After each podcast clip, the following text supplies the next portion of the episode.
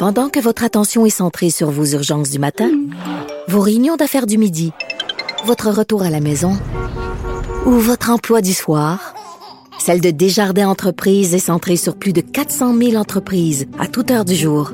Grâce à notre connaissance des secteurs d'activité et à notre accompagnement spécialisé, nous aidons les entrepreneurs à relever chaque défi pour qu'ils puissent rester centrés sur ce qui compte, le développement de leur entreprise. Comme les autres. Geneviève Peterson. Elle réécrit le scénario de l'actualité tous les jours. Vous écoutez Geneviève Peterson. Cube Radio. Les consultations non partisanes sur l'effet de la pandémie sur la santé mentale des Québécois débutent cette semaine. On discute de ce grand chantier avec le ministre délégué à la santé et aux services sociaux, Lionel Carman. Monsieur Carman, bonjour.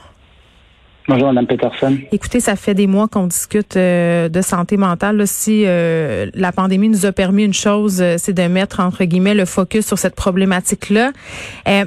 précisément, qu'est-ce que vous cherchez à comprendre et à valider avec cette consultation?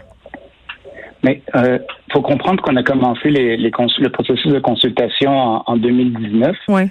Pour renouveler le plan d'action interministériel en santé mentale qui devait être déposé cette année. Hmm. Euh, la pandémie a évidemment retardé les choses. Puis je pense qu'aussi qu'il faut voir que la pandémie a, a modifié les choses. C'est ça qu'on veut comprendre cette semaine, euh, l'impact de la pandémie sur la santé mentale et surtout sur le, ce qui va se produire dans les prochaines années, parce que nous, on pense que Hmm. va avoir un impact à long terme. Euh, on veut avoir aussi euh, ce qui va se passer, ce qui se produit sur certaines populations particulières. On a beaucoup parlé des aînés, mais là, on veut avoir aussi un avis à propos de ce qui Mm. s'est passé à propos des femmes, s'il y a un impact différent selon les genres, euh, les personnes handicapées. Euh, donc, on veut voir ça. Puis aussi l'impact de, de nos nouvelles méthodes sur, le, sur la santé mentale. Puis c'est pour ça qu'on va avoir une partie du, euh, du forum qui va être sur le télétravail. Donc, on veut bonifier le plan d'action qui est déjà en cours pour pouvoir le déposer d'ici la fin de l'année. Ben oui, puis je pense qu'il y a eu plusieurs événements dernièrement dans l'actualité qui nous démontrent vraiment très bien l'urgence d'agir. Euh, tu sais, je vous le disais, là, Monsieur Carma, ça fait longtemps qu'on en parle, puis je sens vraiment chez vous un désir de faire avancer les choses, euh, de parler des choses franchement aussi. Là, je l'ai vu à plusieurs reprises en point de presse quand vous avez fait des annonces. Euh, mais en même temps, parler, il me semble qu'on est rendu un peu plus loin que ça. On discute de santé mentale à fond là depuis quelques mois. Euh, quand est-ce qu'on agit vraiment là? On a agi beaucoup. Euh, au début de la pandémie, on a, on a investi 31 millions de dollars qui nous, a- qui nous aident là actuellement. Initialement, on a même réussi à baisser les listes d'attente qui en 2019 étaient proches de 30 000 Mm. à autour de 16 000. Là, on est capable de les maintenir malgré l'augmentation de la demande. Euh, en décembre, on vient d'investir un, un 25 millions euh, pour les jeunes parce que dans la liste d'attente, ceux qu'on n'arrive pas à diminuer, c'est les consultations pour nos jeunes, que nos adultes, ça diminue tranquillement. Puis là, on est en train de finaliser l'entente pour la psychothérapie avec les différents professionnels pour, pour, pour que le pri- privé vienne nous donner un coup de main également. Donc, on, on agit, puis on veut continuer à agir. Puis ça, je suis contente euh, que vous le souligniez parce que c'est un des problèmes là, euh, entretenu plusieurs fois euh, avec des psys, avec des gens qui travaillent en santé mentale. Les investissements que vous avez annoncés, c'est bien, là, mais force est d'admettre qu'il y a beaucoup d'acteurs du milieu qui militent pour que les soins de santé mentale soient plus accessibles. Euh, pour que vous attaquiez aussi à l'exode des psys vers la pratique euh, privée. Là, vous me dites que vous êtes en train de conclure une entente pour que le privé euh, vienne nous aider, mais est-ce que vous allez, à un moment donné, vous pencher sur le fait que beaucoup de nos psys préfèrent aller travailler au privé parce que c'est plus payant?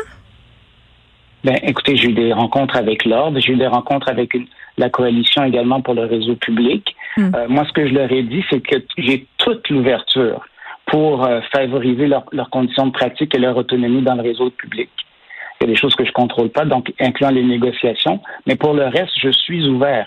Je leur ai demandé de me donner, euh, parce qu'ils disent souvent, ce qui est difficile, c'est que le- les demandes de consultation sont très limitées, puis euh, qu'ils peuvent pas choisir ce qu'ils veulent comme, euh, comme intervention. Je leur ai dit de nous proposer un nouveau modèle, que moi j'étais prêt à ça. J'étais prêt à également, on a, on a travaillé beaucoup sur le programme québécois pour les troubles mentaux, pour Mm. accentuer leur autonomie dans la façon dont, dont les services vont être donnés. Donc, on, on travaille là-dessus. Moi, je vais continuer à travailler avec eux. Mm. Euh, moi, quand j'étais à, à Sainte-Justine, euh, c'était un de mes, un de mes principaux chevals de bataille, c'est de c'est que chacun soit vu par le bon professionnel. Pas que tout passe par le médecin. Il faut vraiment que quand on puisse aller vers un professionnel, qu'on lui donne la, la latitude euh, de bien faire son travail et, et de le faire pleinement. Vous avez euh, déployé des efforts cette année. il y a eu des forums qui se sont tenus, notamment sur la jeunesse, l'autre sur les adultes, euh, ainsi que les Premières Nations euh, et les Inuits. Et là, on a un itinérant Inuit qui, dans la nuit de samedi à dimanche au centre-ville de Montréal, est décédé. Là, il a passé la nuit dehors dans le froid, à 25 mètres quand même, M. Carman, d'un refuge qu'il avait l'habitude de, fréquenter. Le refuge qui était ouvert 24 heures sur 24, mais là, devait fermer le soir à cause de la situation qu'on connaît. On a aussi vu des histoires d'itinérants qui se sont vus remis, euh, qui se sont vus remettre des contraventions quand même assez salées. Euh, je trouve qu'on peut pas gérer les personnes en situation d'itinérance de la même façon qu'on gère le reste des citoyens. c'est une population euh, quand même fragile, marginalisée, aux prises avec des problèmes de santé mentale. Ben, je suis excessivement désolé là, pour ce qui s'est produit, mm. puis la, famille, sa communauté. Maintenant, pour l'histoire des, des, contraventions pour les personnes en situation d'itinérance. Euh, J'en ai discuté avec les équipes de, de Mme Guilbeault et, elle. Euh, c'est une situation qu'on suit de très près. Nous, on a peur qu'il y ait un dommage collatéral qui se produit. C'est que si on, demande, si on donne une permission, une exemption de circuler à la population itinérante, qui est en situation d'itinérance, mm. euh, comment on va différencier quelqu'un qui, qui circule, euh, qui soit euh, qui, n'est pas en situation d'itinérance? Puis là, ça, ça, entraînerait peut-être un peu, ce, qui nous inquiète, c'est que ça entraîne un peu de profilage social. Euh, donc, oui, mais je pense que c'est facile à identifier, mais je comprends ce que vous me dites. C'est-à-dire, il y a ben des gens qui pourraient se sentir un peu harcelés par la police. C'est ça? Exactement. Puis, ça, pour, il pourrait y avoir des gens qui décident, ben moi, je, je, je vais me promener, puis Si quelqu'un me, pose une question, je suis en situation d'itinérance. Oui, mais M. Carman, la, la police. beaucoup changé. La police fait pas ça, du profilage racial ou du profilage? Social. oui, social, racial. Fait pas ça la police. Ben moi, ben moi j'ai été victime de quand j'étais plus jeune. Donc, euh, puis mes enfants ont été victimes de ça. On, est, on est au courant de ça. On ne le nie pas. Donc, on veut éviter cette situation-là. Donc, donc, pour le moment, euh, je suis la situation de près. Oui. Euh, il, y a eu, il y a eu quelques contraventions, mais c'est pas exagéré pour le moment. Si jamais il faut faire des changements, on, le, on le fera, ce genre. N'en ait pas doute. Bon, je veux qu'on revienne un peu sur le sujet des jeunes. C'était la rentrée au secondaire aujourd'hui. On a beaucoup parlé de la santé mentale de nos ados. D'ailleurs, c'est l'une des raisons pour lesquelles on a fait tant d'efforts pour maintenir euh, euh, les écoles ouvertes. Est-ce que vous savez ce qu'il en est vraiment de la santé mentale des jeunes? Moi, j'entendais votre collègue, M. Roberge, parler euh, d'un outil en ligne qui allait bientôt voir le jour pour accompagner les jeunes au niveau de leur santé mentale. Ça va être quoi ça? Puis est-ce que ça va être vraiment efficace? Oui, c'est développé par avec l'équipe de Tel Jeunes. Donc, on a mm. bon espoir que ça va venir vraiment donner un coup de main. Puis comme vous savez, avec euh, j'ai annoncé avec lui un peu plus tôt cette année, donc avant avant tout ça, là, que on voulait également travailler sur le euh, la santé mentale des jeunes au niveau euh, de, de, leur apprendre à, à, améliorer leur estime de soi, à reconnaître leurs émotions. Donc, on veut travailler de façon positive la santé mentale de nos jeunes dès le dès l'entrée à l'école.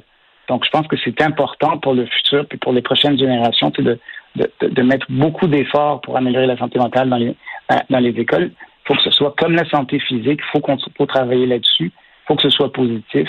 Donc, moi, j'ai bon espoir qu'on va, qu'on va, qu'on va les aider.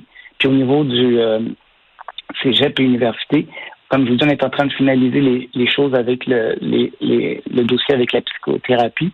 Et ensuite, euh, on a, on, on, on, les équipes de Mme Mécan et son ministère vont également offrir des programmes euh, au cégep et dans les universités. Mais ça en prendrait quand même, euh, puis je reviens aux gens sur le terrain, là, dans les écoles, euh, des ressources, des psychothérapeutes, mais pas que. Là, vous parliez par rapport à cette consultation d'avoir une approche pluridisciplinaire. C'est important, ça, surtout quand on parle avec des jeunes.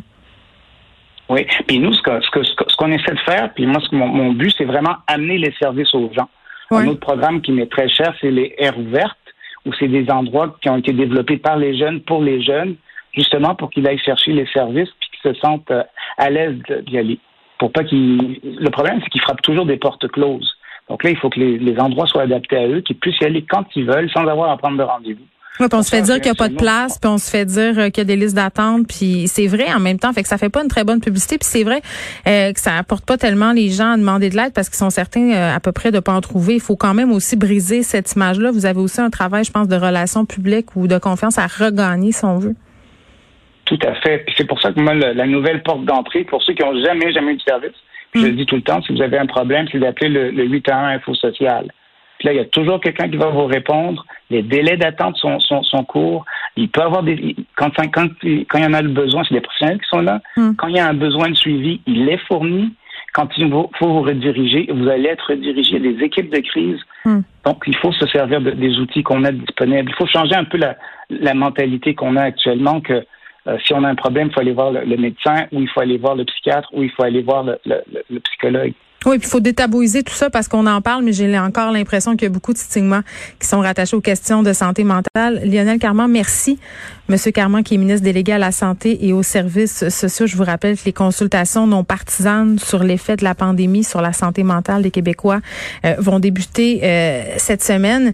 Puis sur la question euh, du tabou, là, je trouve ça excessivement important qu'on s'en jase de tout ça, qu'on continue à en parler de santé mentale, mais qu'on fasse vraiment un bout de chemin parce que c'est beau d'en parler, c'est beau faire des consultations, puis vraiment, on sent de la volonté gouvernementale de faire quelque chose, mais tant et aussi longtemps que les gens vont avoir honte de demander de l'aide, vont avoir honte de leurs conditions aussi. Là, je parlais euh, des itinérants tantôt, mais ça peut être aussi euh, les consommateurs de drogue. Ben, on sera pas plus avancé. Donc, on a tout un travail à faire à ce niveau-là aussi, un travail d'acceptation d'ouverture et un mot peut-être un peu galvaudé d'empathie aussi. Euh, c'est tout pour nous. Merci d'avoir été là. Je vous laisse avec Mario Dumont et Alexandre Moranville Merci Frédéric Moquel à la recherche, Sébastien à la mise en onde. Merci à vous d'avoir été là. On se retrouve demain.